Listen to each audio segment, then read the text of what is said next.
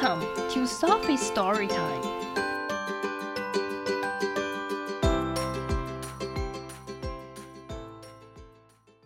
Today's story is P Bear's New Year's Party by Paul Owen Lewis.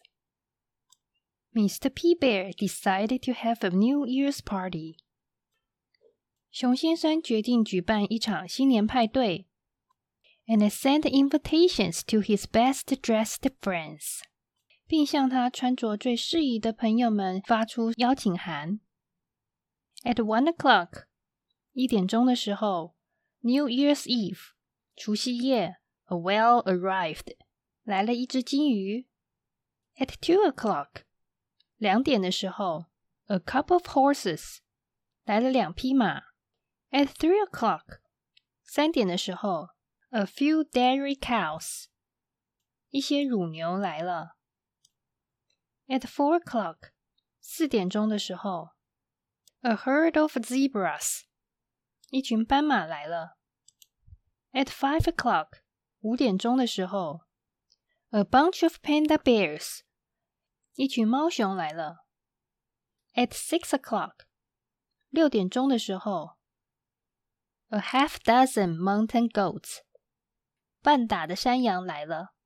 At seven o'clock， 七点钟的时候，several snow leopards，数只雪豹来了。At eight o'clock，八点钟的时候，a pack of Dalmatian dogs，一群大麦丁狗来了。At nine o'clock，九点钟的时候，lots of skunks，好多臭鼬来了。At ten o'clock。十点钟的时候，a flock of geese， 一群野雁来了。At eleven o'clock，十一点的时候，a crowd of cats，一群猫来了。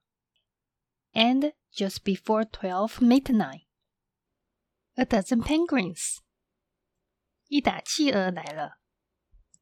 Happy New Year，新年快乐！How many guests came to the party? 有几位客人来到派对呢？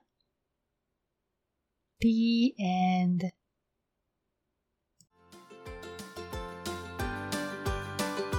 If you like the story, follow us and subscribe to our channel. Tell your friends too. Thank you and see you next time.